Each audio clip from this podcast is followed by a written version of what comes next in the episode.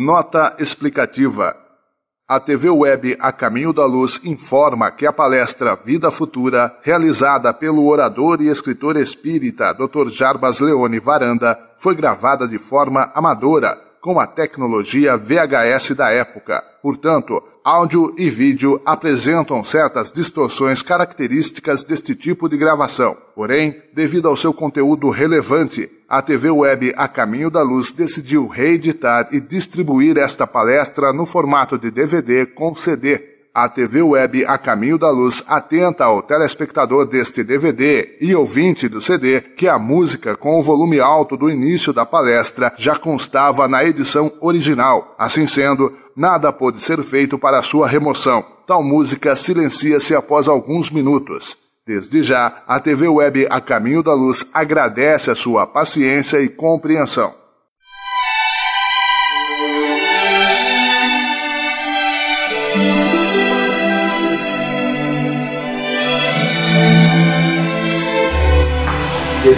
Irmãos, na fé espírita. Inicialmente, gostaríamos de registrar a nossa alegria e a nossa gratidão a, pela participação nesta noite de uma reunião nesta casa visitando os companheiros de Monte Carmelo Espírito e oferecendo, através do lançamento, do seu lançamento, atualidade de Kardec. Segundo volume de base do Espiritismo. E gostaríamos também de agradecer a espiritualidade através dos corações bondosos dos companheiros desta terra a oportunidade de meditar dos seus princípios.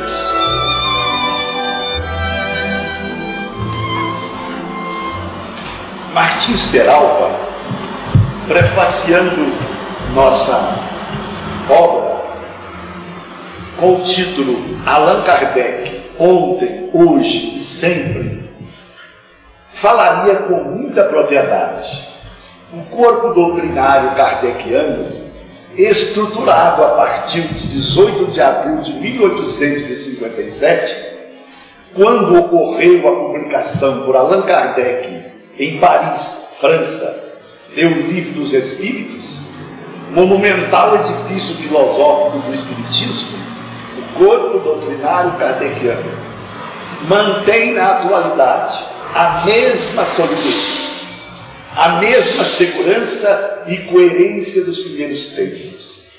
Então, repetindo, mantém na atualidade a mesma solidez, a mesma segurança e coerência dos primeiros tempos, acompanhando galhardamente a marcha dos acontecimentos humanos que se sucedem em vários segmentos da cultura.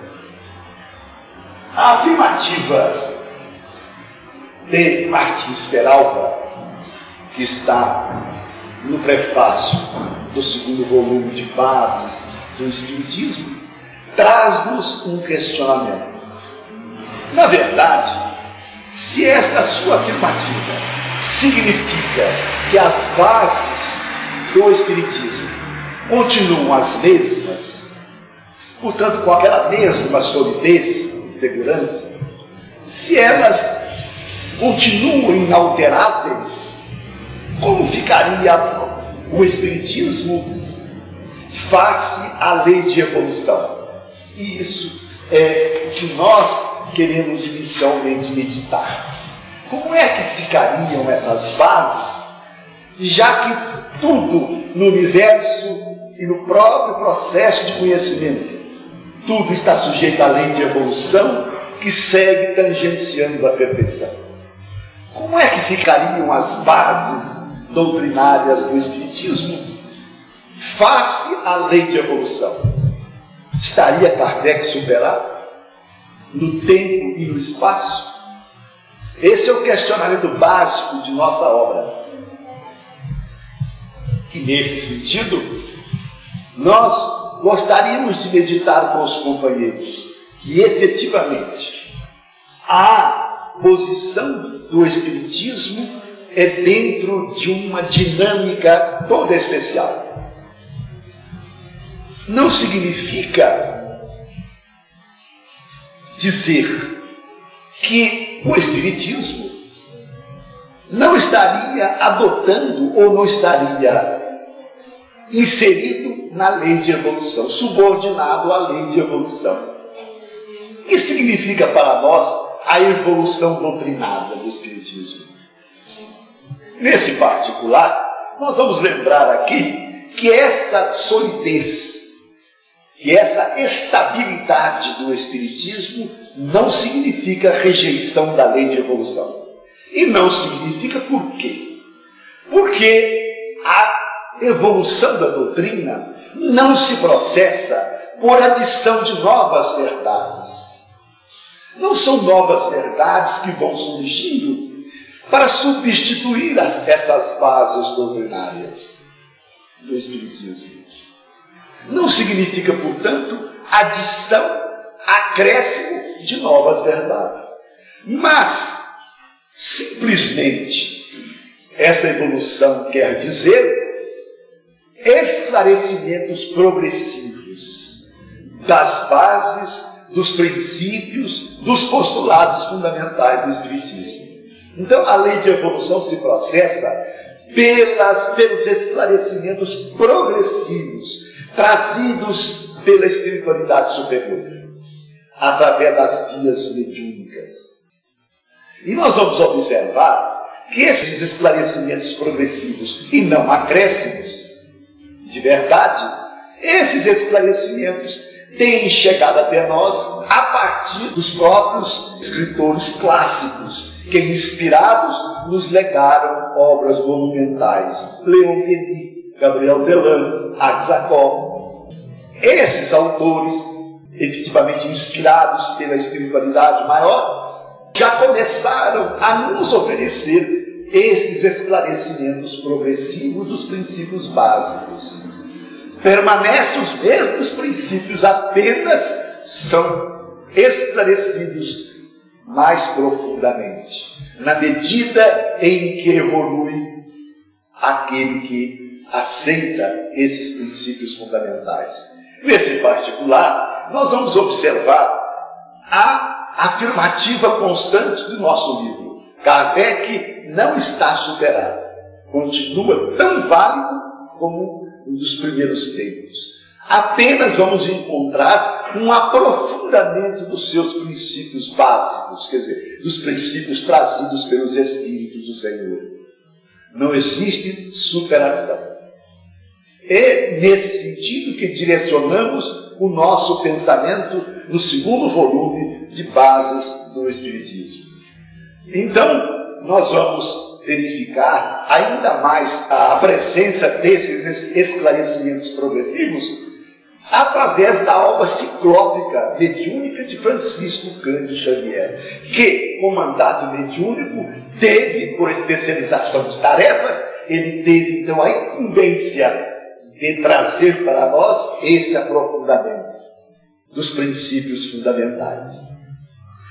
Através, portanto, dos livros que hoje estão alcançando então a casa dos, das 400 obras ditadas pelos Espíritos. E nós poderíamos, então, a partir daí, desse posicionamento, nós vamos verificar a questão, o princípio da vida futura, um dos postulados fundamentais da doutrina dos Espíritos. Vida futura, pedra angular das religiões. Deixamos isso bem claro em nossa obra. A vida futura constitui pedra angular das religiões. E para comentar esse princípio que continua tão atual como ao tempo de Kardec, nós poderíamos trazer a vocês a afirmativa de Emmanuel através do nosso companheiro Chico, na obra No Portal da Luz, recebida em Atafona durante uma semana, e na mensagem Por que Espiritismo? Nós vamos encontrar a afirmativa seguinte: desde o século XIX, a ciência experimental e a filosofia especulativa partiram para novos empreendimentos, multiplicando descobertas e invenções que mudaram completamente a face externa dos povos. Entretanto, por outro lado, o sofrimento e a morte continuam os mesmos. O sofrimento e a morte continuam os mesmos. E o que é que nós constatamos na realidade? O extraordinário avanço do homem na área das suas conquistas materiais, com a ciência experimental, no campo do conhecimento puro, com a filosofia especulativa, oferecendo novos matizes no esclarecimento das verdades eternas. De qualquer forma, nós vamos verificar que, apesar desse, dessa projeção material do homem, na área da ciência experimental ou na área da filosofia pura, os fenômenos da morte e do sofrimento continuam realmente inarredáveis de experiência. Continuam, como diz Emmanuel. Então, a vida futura que o Espiritismo nos oferece, a tese imortalista compreendendo a imortalidade da alma e a vida futura, esta tese imortalista efetivamente continua sendo segundo o entendimento melhor dos nossos, dos nossos benfeitores espirituais continua sendo a questão fundamental para o homem e para o seu destino. Daí porque a atualidade de Kardec se mostra patente.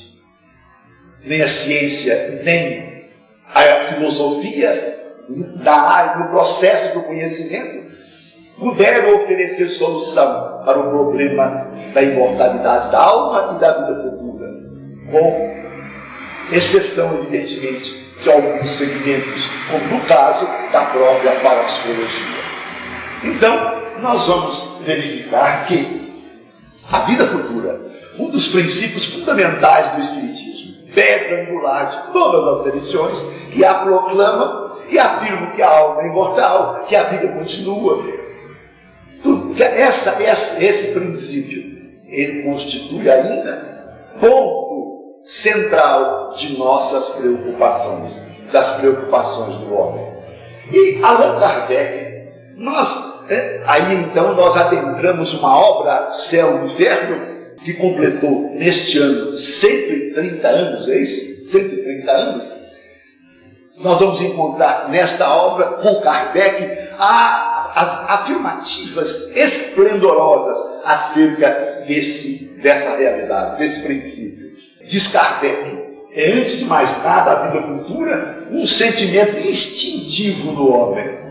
Na verdade, diz ele, a preocupação com a vida futura tem sido uma constante em todas as épocas da humanidade. Foi por isso que Kardec, então, afirmaria para todos nós, no céu e no inferno, que todos nós aspiramos nós desejamos realmente ser eternos e felizes. Todos nós, instintivamente, aspiramos ser eternos e felizes. É um sentimento instintivo no homem e uma das principais preocupações da humanidade. E por isso mesmo, ele afirmaria: se nós aspiramos a ser eternos e felizes, então, a ideia do nada após a morte do corpo físico repugna a razão, repugna aos nossos melhores sentimentos, repugna a razão. Ele questiona dessa forma para fundamentar a sua tese. Que necessidade teríamos de estar lá no céu e no inferno, de nos esforçar para sermos melhores, inexistindo a vida futura? Que adiantaria esse esforço para sermos melhores, se a vida futura não é uma realidade? Inexistindo a vida futura, diz ele, o homem concentrará todo o seu pensamento em viver a vida egoisticamente. É então a consagração da tese materialista, ou seja, da ideia materialista. Assim, nós vamos verificar que com Kardec do céu e inferno, a vida futura constitui não apenas um sentimento instintivo, constitui o ponto central do Evangelho. E nós recordaríamos a afirmativa que está no Evangelho segundo o Espiritismo. Repetindo João, capítulo 20, 18, versículos 33, 36 e 37. Meu reino não é deste mundo. Se o meu reino fosse deste mundo, a minha gente houvera combatido para impedir que eu caísse nas mãos dos judeus. Mas o meu reino ainda não é aqui. Jesus apresenta a vida futura, todos nós sabemos aqui, como sendo o objeto das preocupações humanas, o principal objeto, o fim a que se destina a humanidade. O principal objeto das preocupações do homem. Aliás, a vida futura constitui o ponto central do Evangelho de Jesus e nós podemos ver isto através de suas máximas, de suas sentenças, de suas parábolas. Em tudo e por tudo, a presença das referências à vida futura é um fato. E nesse sentido, nós lembraríamos que Jesus não detalhou a vida futura. Todos nós que estamos aqui sabemos disso. Ele apenas afirmou a sua realidade como um princípio da natureza. O detalhamento viria posteriormente, como nós todos estamos conscientes disso, através do Consolador prometido por Ele mesmo. Se me amais, guardai os meus mandamentos, e eu rogarei ao Pai, e ele vos enviará o Consolador que ficará eternamente convosco. Que virá, portanto, esclarecer todas essas coisas que vos disse, e outras mais que desconheceis. Enfim, em essência, ele promete o Consolador que viria detalhar a vida futura, demonstrar a imortalidade da alma, que o ser é indestrutível, que a individualidade permanece após a morte do corpo isso significa a continuidade da vida, ou seja, a vida futura.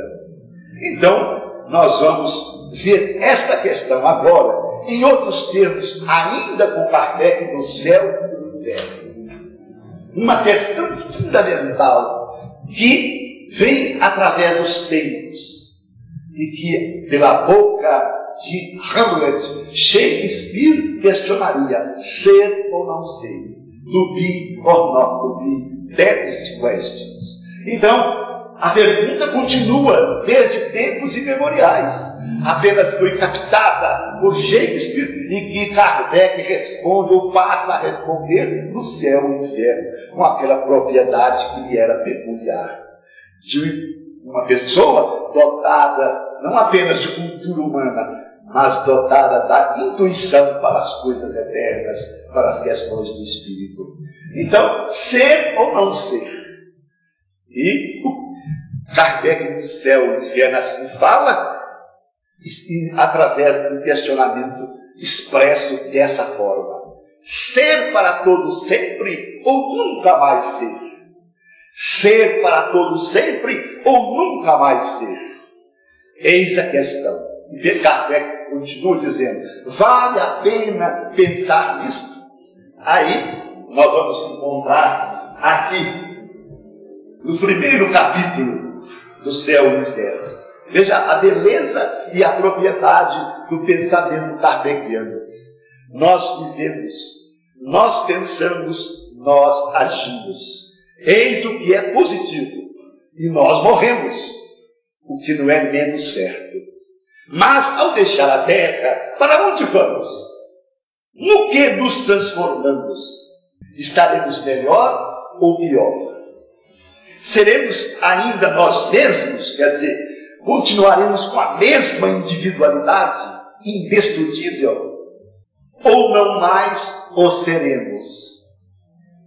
Ser ou não ser? Afirma Kardec. Essa é a alternativa. Ser para todos sempre ou nunca mais ser. Tudo ou nada. Viveremos eternamente ou tudo estará acabado para sempre. E termina esse trecho dizendo, vale a pena pensarmos em tudo. Então nós vamos observar que com o pensamento kardeciano, que seria desastroso para o ser humano o pensamento do nada após a morte do corpo físico. Então, com Kardec, ser para todo ser. É a resposta que nos oferece a doutrina dos Espíritos pela boca do codificador. Só existe uma resposta para ser ou não ser, ser para todo sempre. A imortalidade da alma, a continuidade da vida. E nesse particular, no capítulo 2 da mesma obra, nós vamos encontrar a afirmativa. À medida em que o homem compreende melhor a vida futura, a preocupação com a morte diminui. Mas, ao mesmo tempo, compreendendo melhor a sua missão na terra, ele espera o seu fim com mais calma, resignação, sem medo. A certeza da vida futura dá curso às suas ideias e outra finalidade aos seus trabalhos. Antes de ter essa certeza, ele só trabalha com vistas à vida presente. A sua preocupação central é a vida material. Com essa certeza, todavia, ele trabalha com vistas ao futuro, sem negligenciar o presente, porque sabe que seu futuro depende da orientação mais ou menos boa que der ao presente. A certeza de reencontrar seus amigos após a morte, de continuar as relações que tinha na terra, de não perder o fruto de seus esforços, de seus trabalhos, de crescer sem cessar em inteligência e perfeição dá a paciência, veja a conclusão, dá a paciência. De esperar e a coragem de suportar as fadigas passageiras da vida terrena. Então, a ideia clara e precisa diz-nos Allan Kardec mais adiante, que se faz da vida futura dá uma fé inabalável no porvir. E essa fé tem consequências porque muda completamente, diz ele, o ponto de vista pelo qual eles encaram, os homens encaram a vida terrena. As vicissitudes e as tribulações são meros incidentes. A morte, uma simples libertação. E nós lembraríamos aqui agora, que é ponto fundamental para o Espiritismo.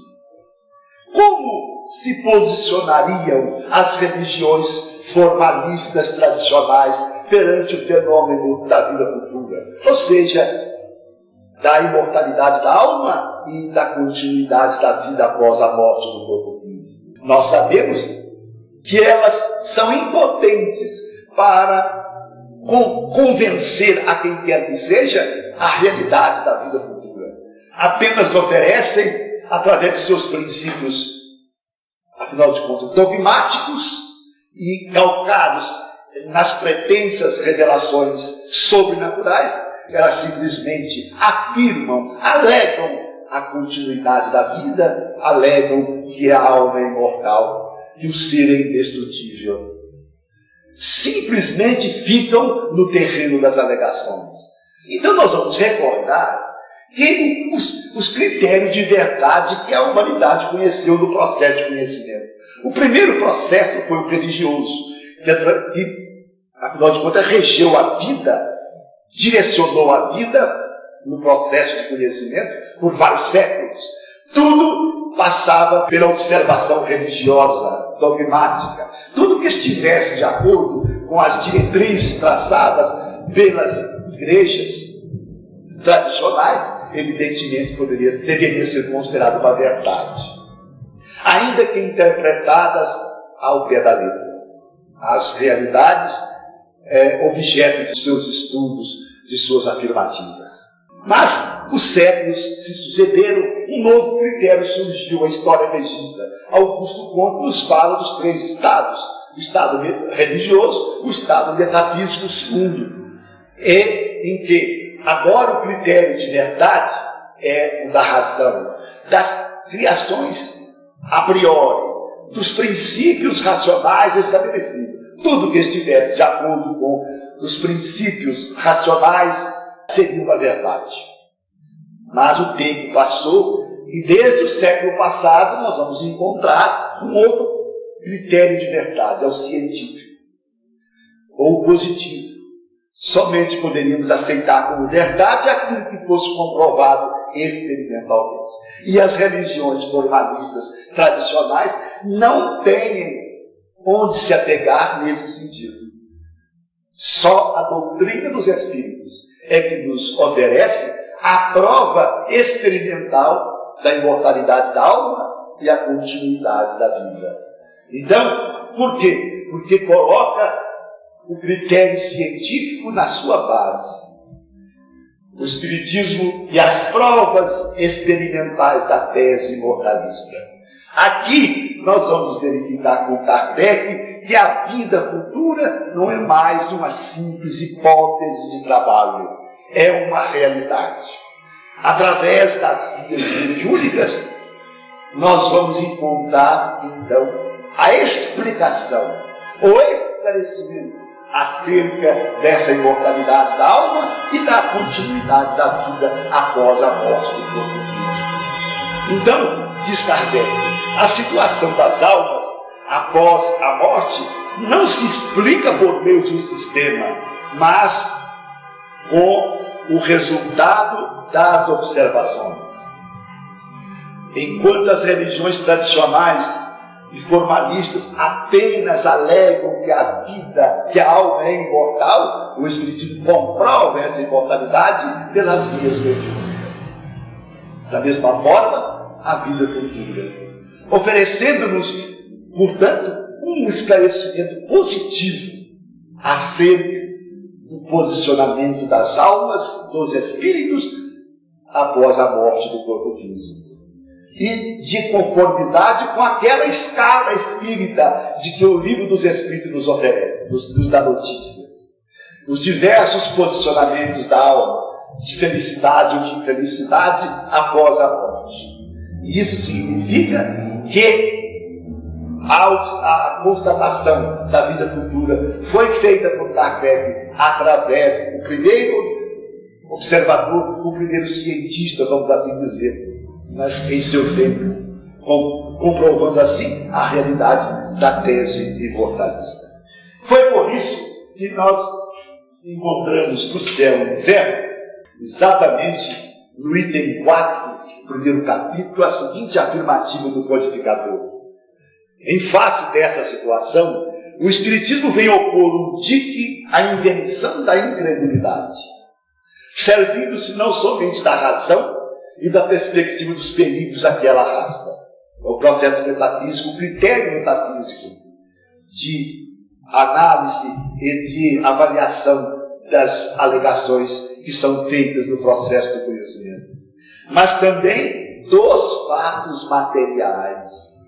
Ao permitir, veja a expressão de Kardec, ao permitir que se toque com o dedo e se veja com o olho, a alma e a vida futura. Está no céu e inferno, no item 4 do capítulo 1, quando cuida o futuro e o nada. Assim, meus irmãos, nós vamos encontrar também com relação às provas experimentais pelas vias mediúnicas uma resposta a um questionamento popular.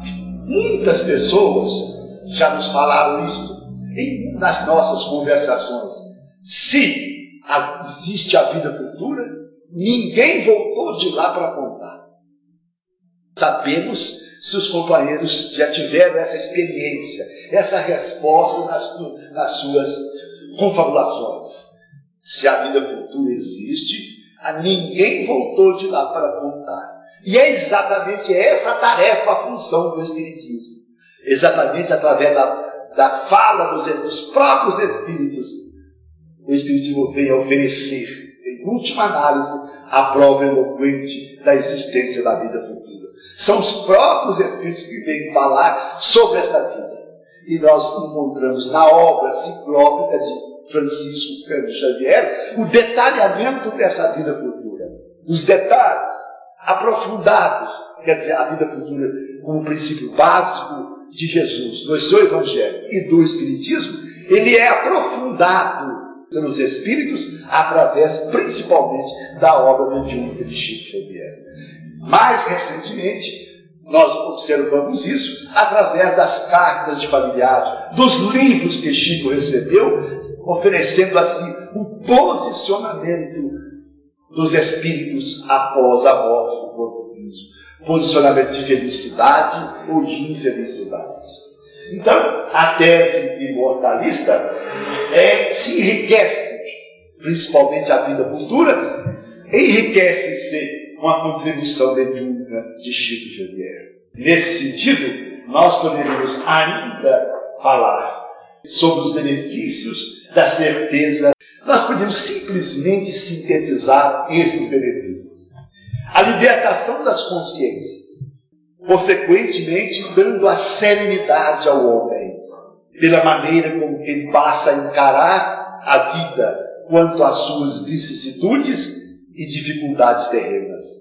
Segundo, o homem passa a dar importância aos bens materiais e todas as coisas que merecem, iniciando o seu desprendimento da vida material, por usar tudo com vistas ao seu progresso espiritual.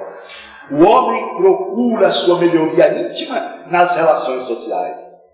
O homem passa a fazer o bem e a caridade por obrigação. Síntese desses benefícios. Então nós poderíamos lembrar aqui aquele benefício idealizado por, pelo próprio Allan Kardec no céu e inferno. Nós vamos mostrar isso, vamos lembrar aos companheiros essa idealização de Allan Kardec. Um jovem de 18 anos sofria de uma doença cardíaca que foi declarada incurável. O veredito da ciência havia sido: pode morrer dentro de oito dias ou de dois anos. Mas não passará disso. O jovem ficou sabendo e logo abandonou tudo, inclusive seus estudos, e se entregou aos excessos de toda sorte. Quando lhe mostravam quanto essa vida era perniciosa para a sua situação, ele respondia: Que me importa, desde que só tenho dois anos de vida? De que valeria cansar a mente? Eis a consequência lógica do materialismo.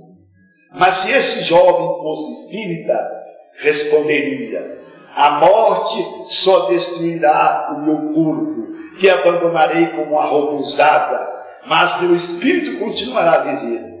Eu serei numa vida futura o que fizer de mim mesmo nesta vida.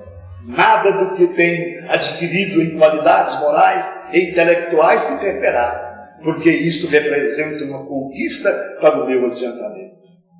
E concentrarei todo o meu interesse em utilizar a, a vida para o meu aperfeiçoamento. Esse é o próprio, a própria idealização de Allan Kardec. E nós poderíamos concluir então dizendo que Martins Peralva tem razão, quando disse, Kardec ontem, hoje e sempre, no seu prefácio de nossa obra Atualidade Kardec. E Jesus nos abençoe.